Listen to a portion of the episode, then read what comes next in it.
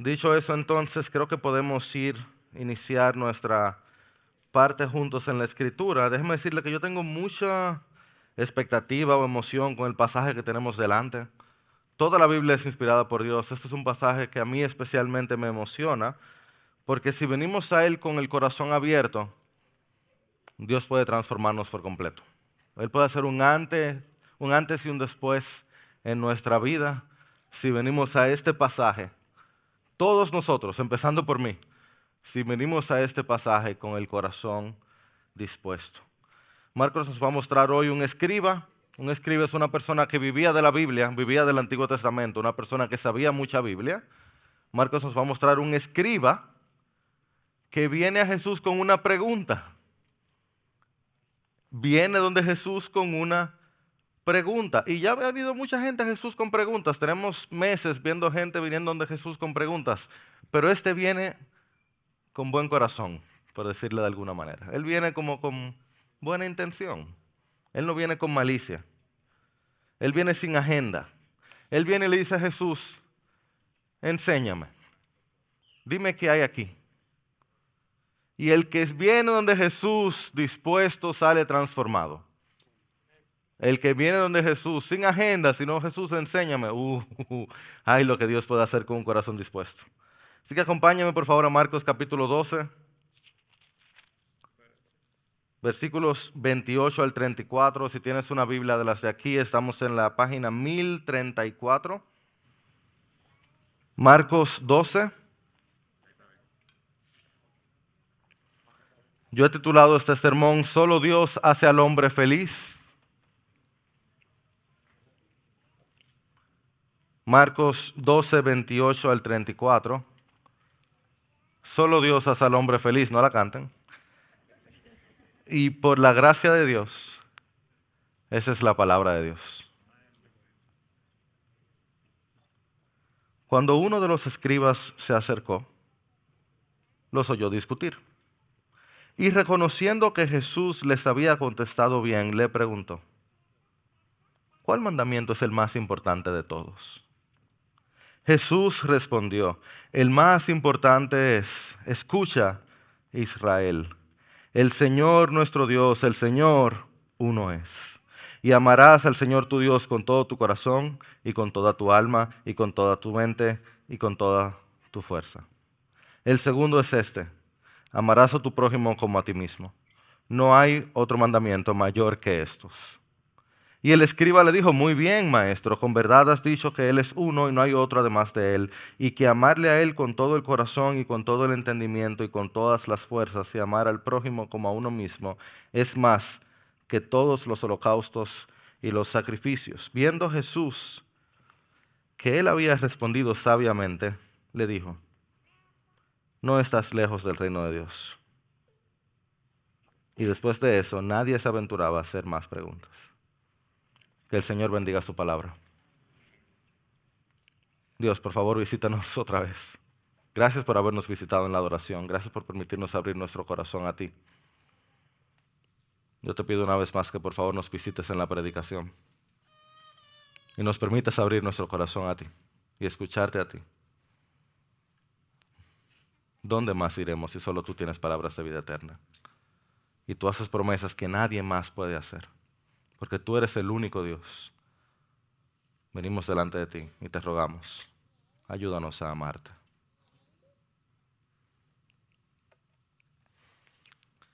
Esas preguntas de quién es el mejor, el más grande, el supremo, quién, lo mejor de lo mejor, lo último de la bolita del mundo, eso, eso como que parte de la, de la humanidad, yo no sé. Yo no voy a volver a hacerlo, porque si hay un ejemplo que a mí me ha traído problema en esta iglesia, fue cuando yo dije que quién era el mejor vacabolita de todos los tiempos. Yo no me recuerdo si fue porque yo mencioné a Curry o porque no lo mencioné. Yo no estoy claro, pero la cantidad de hermanos en la fe, ya me dijeron que Curry no está en esa lista. Entonces yo no voy a mencionar el del vaquebol, pero yo estaba preguntando con mi esposa, quizá hasta los salones, tú vas a un salón y si dos mujeres van a un salón, empiezan a hablar de cuál es la, que seca mejor, o la que hace las uñas mejor. O uno se pone a hablar de cuál es la mejor manera de llegar al aeropuerto. ¿Cómo fue que tú cogiste por la Gómez? Si es mejor irse por la Leopoldo Navarro. O sea, hay algo en nosotros. Oh, por favor, ¿Cuál es el mejor artista dominicano? Esa está fácil, ¿verdad? Yo espero que esa está fácil. Uno se pone a conversar rápido de quién es el mejor o mayor o más grande. Y es como medio complicado al final definir porque depende a qué tú te refieres. Puede que tú seas el mejor en un área, pero aquel es mejor en lo otro. Y ahí es que entra a en la conversación, ¿verdad? Y por eso que yo me meto en problemas. Lo interesante es que en Israel, una cultura, el Israel bíblico, era una cultura impregnada por el, por el Yahvé, por el, por el Señor, la discusión de los mandamientos era importante. A tal punto que los escribas, los que vivían de esto, los religiosos profesionales, tenían la ley, la ley del Antiguo Testamento, los primeros cinco libros, una parte específica de la Biblia, distribuida en 613 mandamientos, 365 negativos, 248 positivos, y de esos habían varios de mayor peso y otros de menor peso. Y ahí siempre estaba la discusión. ¿Qué significa que uno de mayor peso y otro de menor peso? ¿Cuál hay que cumplir y cuál no hay que cumplir si se encuentran en choque? Esa era una discusión del día a día. Pues imagínate si tú juntas religiosos profesionales de que van a discutir. Y a mí me parece interesante que una posición que estaba tomando fuerza es que el mandamiento de mayor peso era que el justo vivirá por fe. Yo digo, mira, va bien. Hoy en día yo creo que no hubiera sido muy así la discusión, pero vamos a hablar un momento que yo creo que hubiera pasado si Jesús fuera Jesús moderno, el Jesús de hoy. Pero a mí me llama la atención que el Señor se mete en la discusión, más de una vez de hecho, el Señor habla en otro momento en Mateo de mandamientos de mayor peso y menor peso. Pero el Señor se mete en la discusión y como siempre, Él responde de una manera diferente a lo que uno espera. Porque el Señor nos da lo que queremos, nos da lo que necesitamos.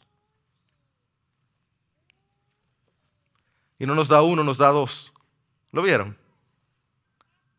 Pero esos mandamientos, en vez de ser cosas que uno hace solamente, apuntan a nuestro corazón. Esa es nuestra hoja de ruta. Creo que están en pantalla. Primer punto, escucha. Segundo punto, ama. Tercer punto, acércate. Escucha, ama y acércate. Y esa es nuestra idea central. Quédate con esto, por favor. Dios nos hace la mayor invitación que podemos recibir. Amarlo. La mayor invitación que alguno de nosotros pudiera recibir en toda nuestra existencia es amar a Dios. Y es Él que nos la hace. ¿Listos? Wow. Me dejaron solo de repente. Es que la invitación lo dejo marcado, yo entiendo. ¿Listos? Ok, empecemos entonces escuchando. A Jesús le preguntan cuál es el mandamiento más importante. En el versículo 29, ¿qué Él les dice? Escucha, Israel. El Señor nuestro Dios, el Señor uno es. Ese es el fundamento de toda la respuesta que Jesús va a dar en Marcos. Es la primera parte de una bien llamada Shema. La, de vez en cuando hay que inventar esa palabrita, ¿verdad? Pero eso no es una inversión. La Shema que literalmente significa escucha o escuchar, era algo muy, muy, es algo muy común en la mente del israelita. Y es similar a que yo les diga a ustedes hoy, Padre nuestro que estás en los cielos, santificado sea su nombre.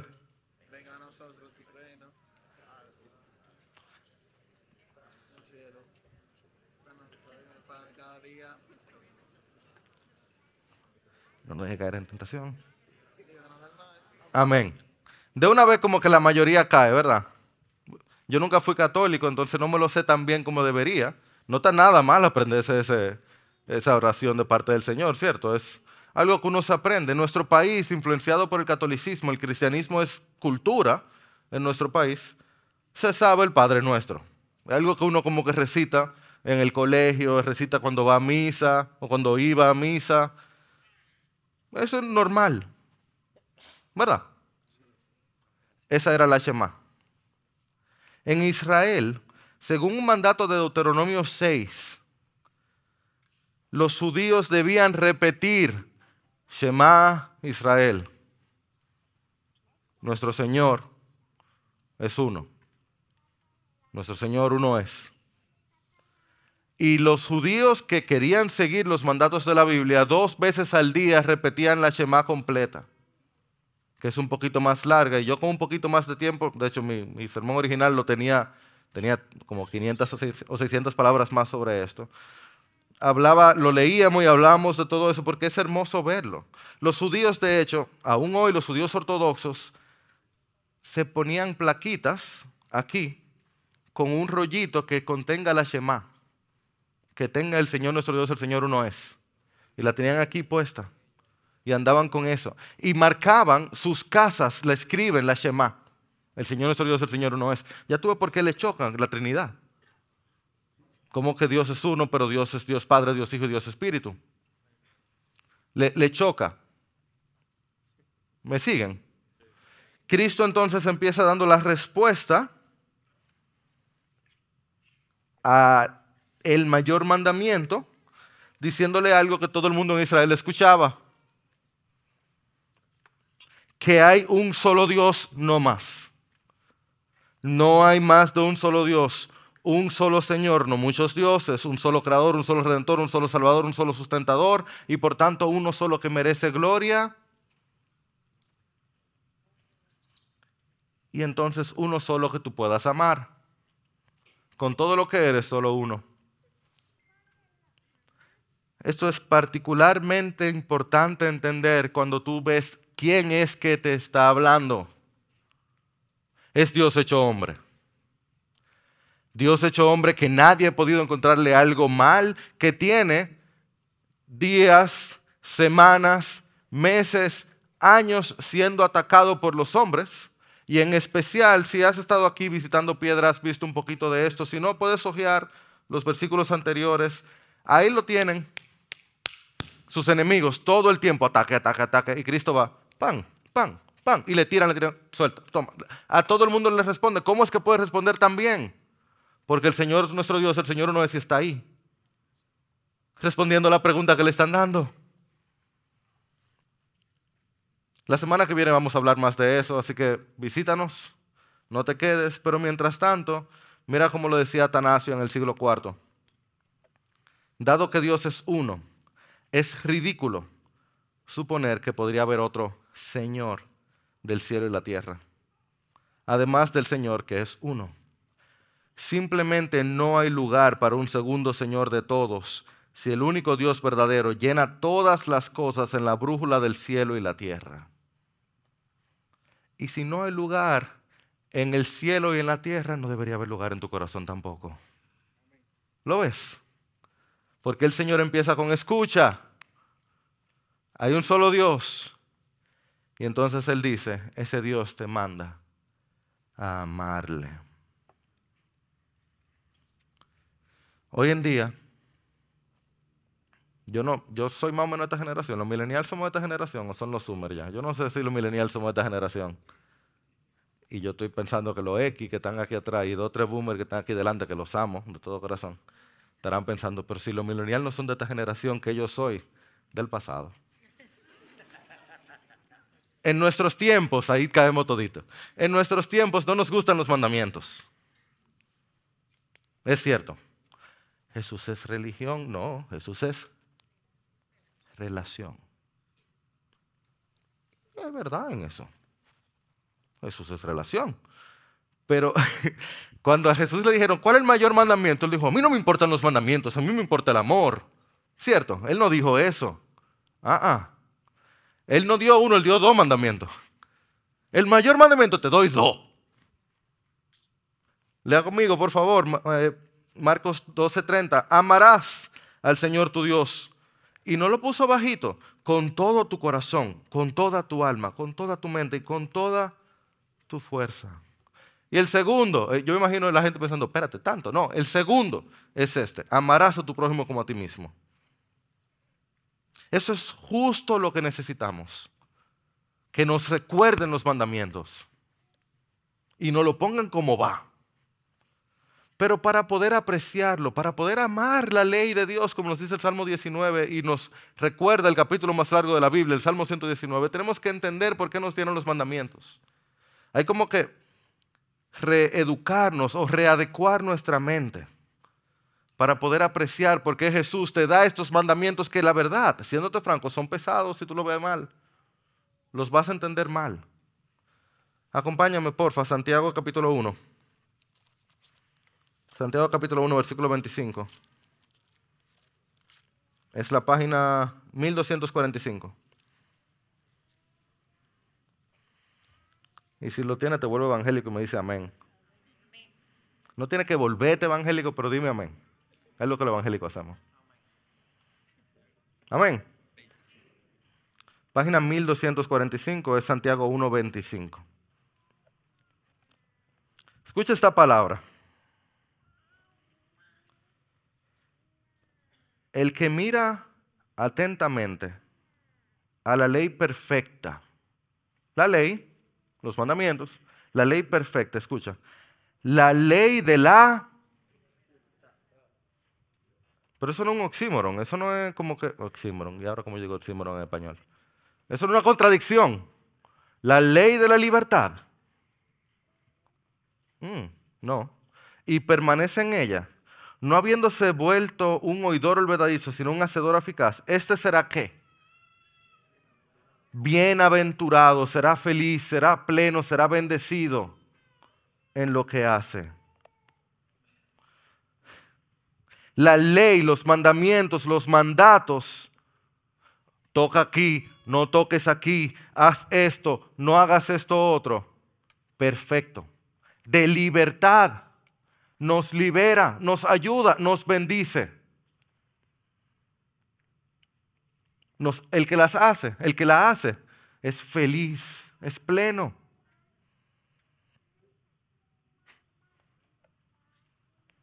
Algo que puede. Ah, hoy estaba viendo una pareja que se casó aquí en Piedra otro día. ¿Dónde está? Oscar, ¿dónde está? Tú estás por aquí. Yo te vi, Oscar y Rosana se escondieron. Eh, que lo eh, felicidades, qué lindo. Su boda fue hermosa, qué bueno que están aquí, primer domingo después de su matrimonio. Algo que prueba una pareja rápidamente es armar muebles de Ikea. ¿Ya lo probó? Sí, ellos dicen que sí. Cuando tú te juntas y tú te encuentras con todos estos mandamientos, tú te encuentras con este manual y tú dices, y no di que una lámpara, no, no un mueble, un sofá. O sea, el otro día yo casi pierdo mi salvación cuando decidimos que íbamos a, a cambiarle la tela al sofá de la sala. a cambiarle de que la tela, eso debe ser fácil, un sofá de Ikea. Fue fácil que sea los primeros cinco minutos de las siete horas que nos tomó cambiarle la tela a esa. Hasta que tú te encuentras con un... Cómprate un sofá de cualquier tienda, que esa tienda que aparecen por internet, que no son tiendas buenas, y encuéntrate con esas instrucciones que tienen como de este tamaño son la cajita de instrucciones. Can. Una cartica. Paso uno y el otro paso como el nueve. Y todos los pasos del medio que te ayuden. La paz, la osmosis te ayuda. Tú dices, porque ¿qué? gracias a Dios nos ha mal acostumbrado, que cada paso, si tú lo sigues, funciona. El problema que tiene es que uno dice, no, eso es para otro país. Esa pieza sobró. Esa pieza no sobra, mi querido. Pero uno dice, no, es que eso no es necesario, es que yo resuelvo sin eso, ¿eh o no es? Nada más soy yo. Y tu esposo también. Eh, esposo, estoy aquí ayudándolo, ¿eh? Todito hacemos eso, nosotros entendemos que es innecesario y le damos la versión de nosotros. Y después el mueble así. Normalmente el problema no está en las instrucciones, está en nosotros, que queremos hacer nuestra versión de las instrucciones, ¿verdad que sí? Te voy a dar otro ejemplo que tal vez tú lo has experimentado. Tú sabes lo liberador que es manejar en un país donde las reglas de tránsito se cumplen. Ese se volvió evangélico hoy.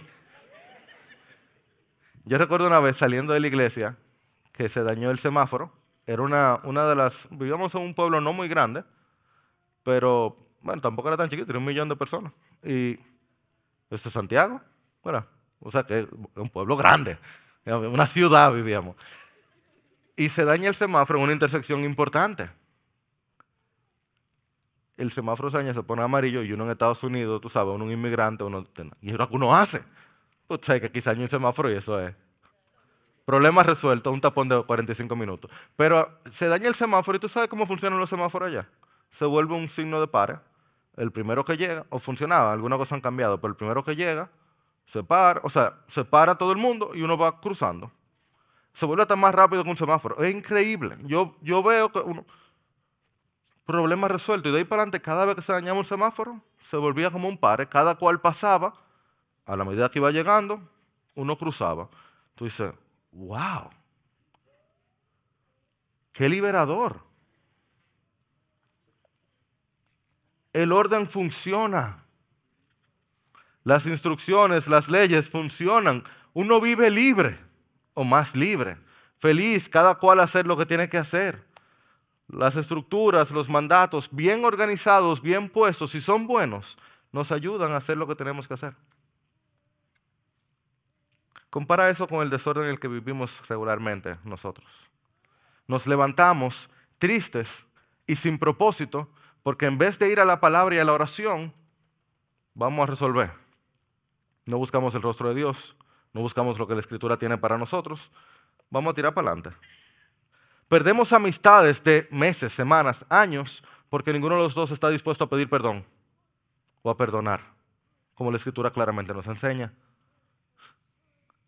Los pobres apenas tienen que comer por la usura de los que tienen más, contrario a lo que la escritura nos manda. Unos pocos tienen miles de millones y miles de millones tienen muy, muy poco. Nuestra pereza nos roba de energía, nos daña el cuerpo y nos lleva a muertes prematuras. Cuando la escritura nos manda todo el tiempo lo contrario a la pereza. Si nos ejercitamos diariamente, super fit, el cuerpo, la mente, el alma, ni sabemos dónde está la Biblia. El ejercicio físico que poco aprovecha y discutimos y discutimos y damos vueltas los teólogos en cosas de poca importancia, miles de millones perdiéndose sin Jesús. Porque los mandamientos que nos dan libertad los guardamos en la gaveta. Eso no es libertad y eso no es felicidad. Los mandamientos del Señor no son gravosos, no son una carga, son un regalo para enseñarnos cómo vivir. Pero son mucho más que eso. Por eso Él nos manda como el primer lugar a amarle. Aquí es que vienen los trucos level 2, level 100. Estos, estos son, porque hasta aquí cualquiera llega. Hasta todo esto no necesitamos a Jesús. Por fácil, escúchame. Si tú sigues los consejos y los mandamientos de la Biblia, tú vas a tener una vida mejor que si no lo hicieras. Cristo no tenía que morir para eso. Tú no necesitas a Dios para que te vaya mejor en la tierra, no verdaderamente. No necesitas a Jesús para que te vaya mejor. Muchas, la mayoría de las personas, si tan solo hicieran algunos cambios en su vida, cambios que la Escritura enseña, le iría muchísimo mejor y tendrían una vida mucho más feliz y terminarían en el infierno por siempre. Por eso Jesús nos da algo mucho, mucho mejor. Y yo quiero decir esto con cuidado. Yo reconozco mis limitaciones. Pero es lo que entiendo que la escritura enseña todo el tiempo. Dios no te quiere exitoso, Dios te quiere pleno, bienaventurado, bendecido santo, feliz. Por eso Jesús nos da este mandamiento como el supremo. Éxito es que te vaya bien en tu negocio. Éxito es un buen sueldo. Éxito son hijos obedientes, con buena salud. Éxito es un buen esposo que no te sea infiel. Éxito que no te choque en el carro. En este país es un súper éxito. Y todo eso está bien. Dios quiere algo mucho mejor. Felicidad, santidad, bendición, es decir, Sé vivir en pobreza y sé vivir en abundancia. En todo y por todo he aprendido el secreto de estar saciado y de tener hambre, de tener abundancia y de sufrir necesidad. Todo lo puedo en Cristo que me fortalece. Plenitud, verdadera abundancia, es decir, el Señor es mi luz y mi salvación. ¿De quién temeré? Aunque mi padre y mi madre me dejaran, con todo el Señor me recogerá. Verdadera bendición, plenitud real, es poder decir, el Señor dio, el Señor quitó, bendito es el nombre del Señor. ¿Quién llega ahí? ¿Cómo, ¿Cómo tú llegas ahí? Pues solo aquel que ama a Dios. No lo que Dios da, sino quien Dios es.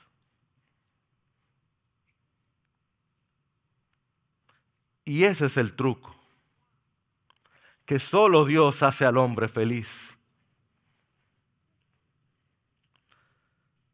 Que la vida pasa y todo se acaba. Eso era lo que Satanás no podía procesar. Cuando Satanás va, y conocen la historia de la mayoría, Satanás va donde Dios, bueno, Dios y Satanás están conversando, y Dios le dice, hey, ¿tú has visto a Job? Y Satanás le dice, no, claro que yo he visto a Job, ese hombre lo tiene todo, tiene familia, tiene hijo obediente, tiene dinero, tiene amistades, tiene, lo tiene todo. Tú lo estás bendiciendo, no digo yo que él esté bien contigo. Satanás no podía procesar que alguien amara a Dios por Dios ser Dios. Él dice, él te ama porque tú le das de todo. Suéltamelo un chin para que tú veas. A ver si él te va a amar a ti.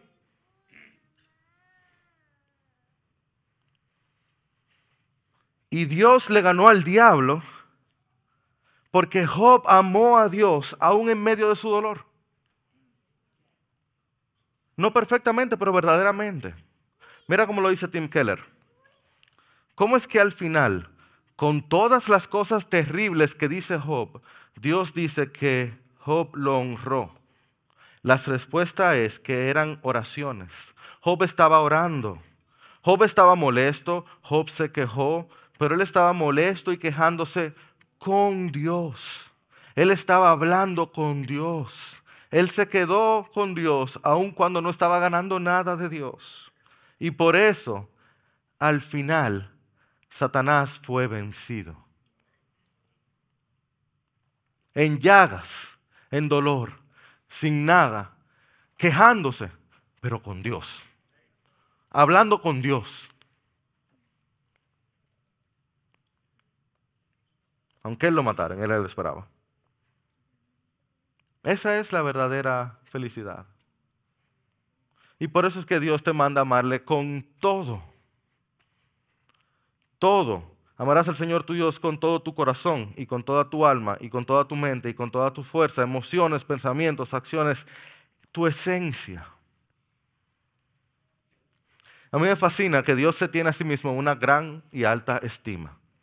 O sea, Dios piensa mucho de sí mismo. Pero no es porque Él es orgulloso, es porque Él se conoce. Dios conoce todo de todos, Él conoce el universo entero, Él ha visto el universo entero y Él sabe, porque Él lo creó, que nadie se compara con Él.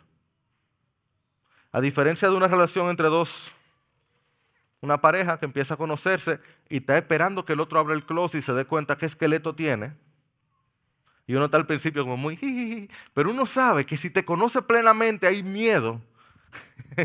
Dios dice, ven, conóceme. Aquí no hay miedo, dice Dios. Nosotros cuando amamos a las personas o tratamos de amarlas, así como dice Marcos, la gente toma miedo con razón.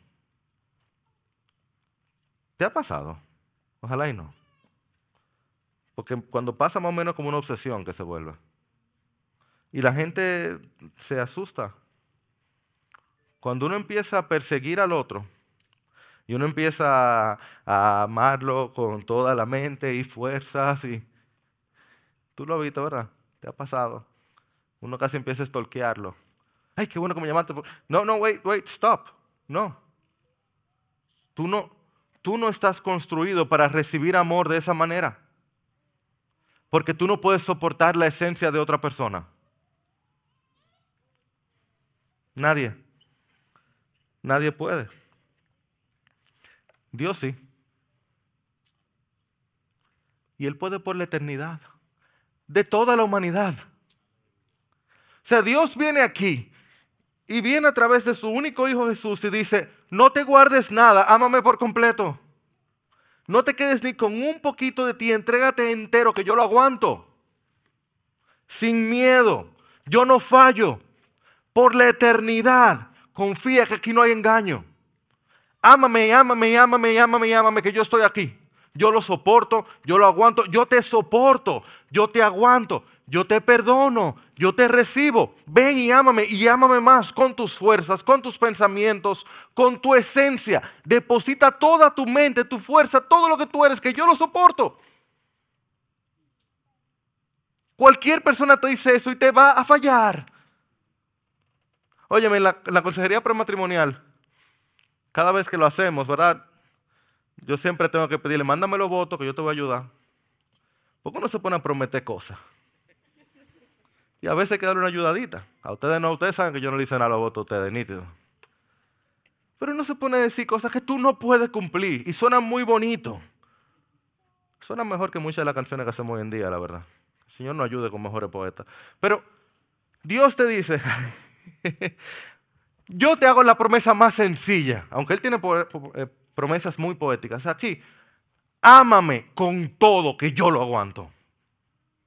Yo no te voy a fallar.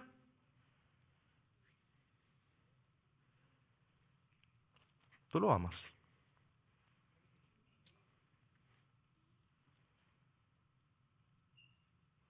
Eso lo sabes tú. Eso va a depender tu ansiedad y tu preocupación. De eso es que depende. De eso es que depende. Porque como hay un solo Dios, si tú lo amas, te voy a enseñar esto en chin de inglés, porque a veces que aprendo un chin de inglés, you're to be okay tú vas a estar bien. Esto traigo a mi corazón. Por eso tengo esperanza.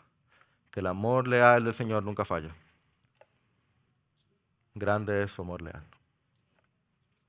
Grande es su fidelidad. Pero Jesús sabe, ay Jesús, bendito sea tu nombre Jesús. Él sabe que algunos de nosotros somos unos poetas que yo amo a Dios con todo mi corazón en un monte allá escondido. Jesús dice, hey, el segundo mandamiento está juntito. El que ama a Dios, ama a su prójimo, como a sí mismo. Amar a Dios no es aéreo, se ve en el prójimo. Jesús nos aleja del misticismo, de la religiosidad, nos aleja de las montañas, de los que decimos, yo tengo una buena relación con Dios. ¿Y quién lo sabe? ¿Cómo, se entera? Te voy a decir algo, esto es insight, esto es para la gente de piedra. Si tú estás en piedra y tú estás creciendo de verdad, tú tienes que estar buscando cómo tú puedes servir aquí. Porque aquí hay un grupazo de necesidades. Así es que uno sabe. Nos cuidamos del activismo. El orden es amo a Dios. Pero mi hermano, lo más que hay gente que necesita que lo amen también. Porque este mundo está roto. Cuando yo amo a Dios, yo amo a los huérfanos y las viudas y a los extranjeros. Yo amo a los perdidos que no tienen a Jesús. Y yo voy y les cuento de Jesús. Yo busco que haya buenos salarios alrededor de mí, si tengo cómo hacerlo. Yo dejo mi sed de venganza, porque yo quiero que al otro le vaya bien, aún a mi enemigo. Dice que yo voy y le doy de beber. A mi enemigo, sí. No porque yo quise tener un enemigo, pero voy a tener. Si yo amo a Dios, en la autopista yo doy paso.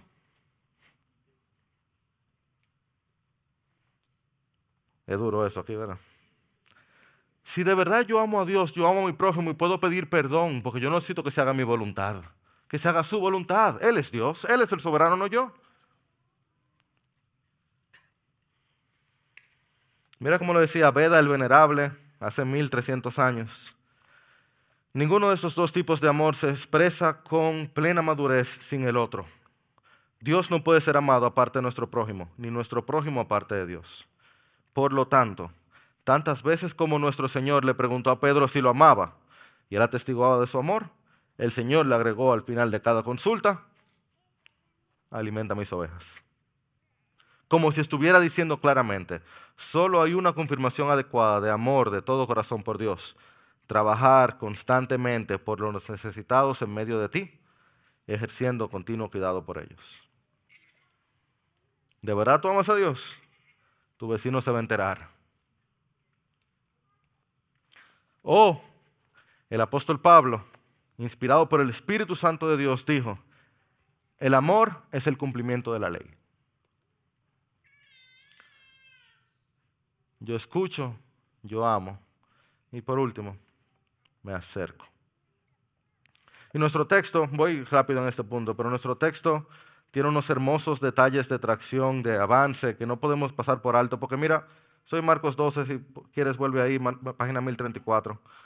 Dice que uno de los escribas se acercó, los oyó discutir, porque tienen tiempo esta discusión armada, y dice, reconociendo que Jesús les había contestado cómo.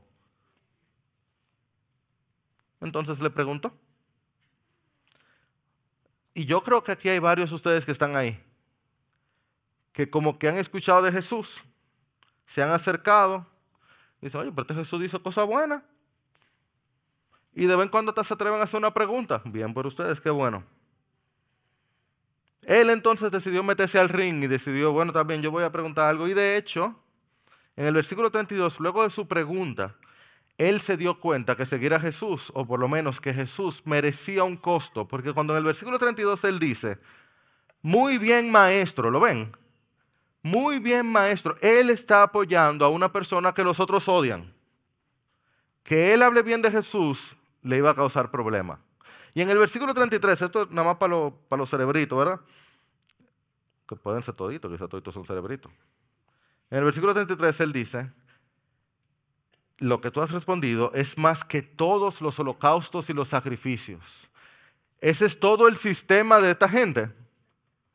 O sea, cuando Cristo, perdón, cuando Cristo, bien por el escriba, subió de nivel. Cuando el escriba dice, esto que tú has respondido, amar a Dios, es más que todos los holocaustos y los sacrificios. Él está básicamente destruyendo todo el sistema de los religiosos que están ahí.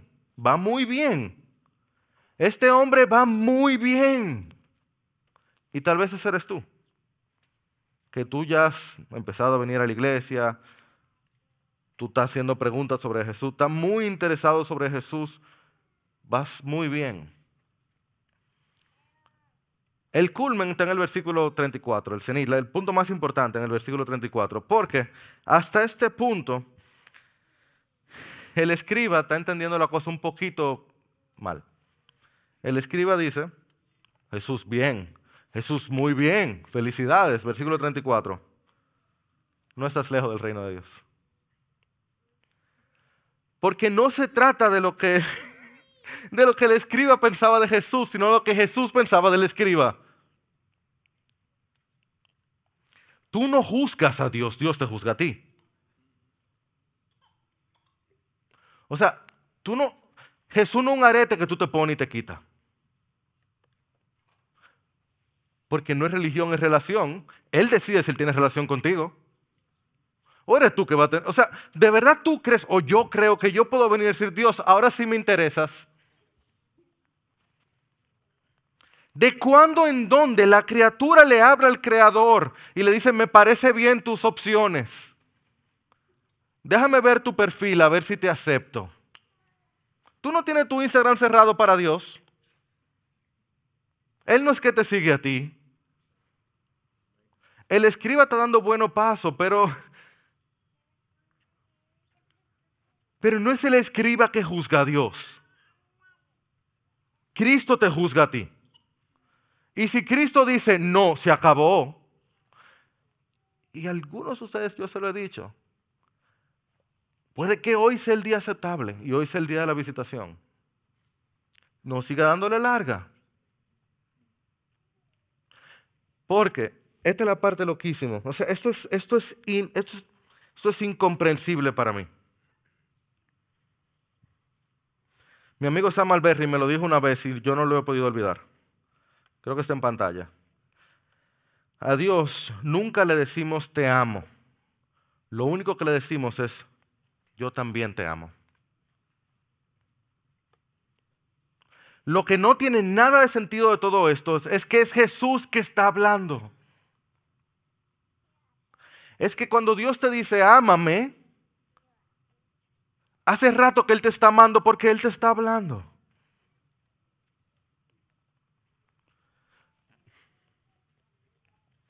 Porfa, si estás, tienes la Biblia ahí, habla conmigo, abre conmigo el principio del Evangelio, Marcos capítulo 1.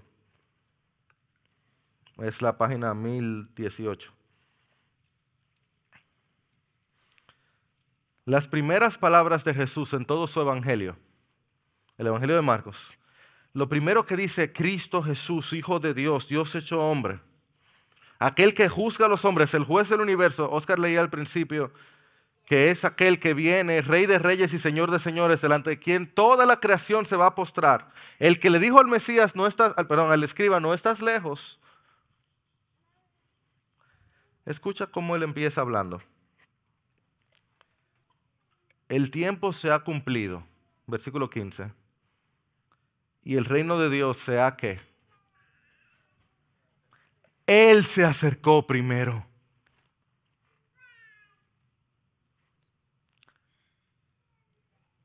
arrepiéntanse y crean en el Evangelio. Él se acercó primero. Él vino a hablarle al escriba y a soportar los juicios de los fariseos y los saduceos. Él fue que vino y trajo el reino de Dios consigo y lo llevaba sobre sus hombros y en sus palabras y en cada paso que él daba. Él fue que vino y cambió la vida de los cautivos y liberó a aquellos que estaban atrapados por las fuerzas del mismo diablo. Él fue el rey de reyes que vino a nacer en un pesebre y a vivir en la tierra del pozo y a ser juzgado por sus hermanos, a ser maltratado por los suyos y está en Jerusalén para morir en un madero.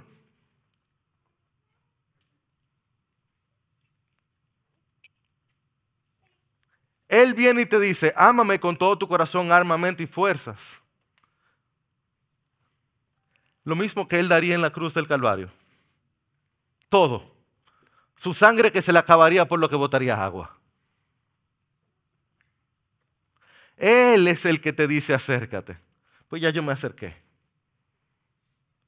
Escucha. Hay un solo Dios. Ese Dios estaba aquí. Él te conoce. Él me conoce. Él sabe lo horrendo que somos.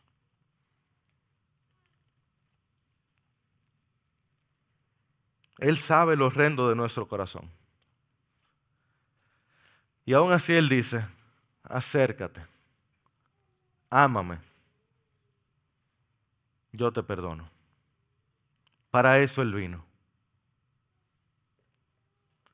Él es nuestro rey, Él es nuestro juez.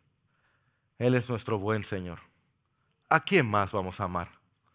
Porque Él no solo vino a la cruz, Él también vendrá por su pueblo. Bendito sea el nombre de nuestro Señor.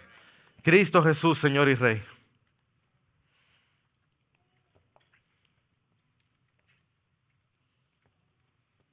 ¿Cómo no amarte? Señor de lo alto, también Señor humilde. Como tú no hay nadie. Nosotros venimos ante ti en esta mañana y te declaramos, te declaramos digno de todo amor. Señor, no hay nadie que ame como tú, es la verdad. Así que yo te presento mi corazón.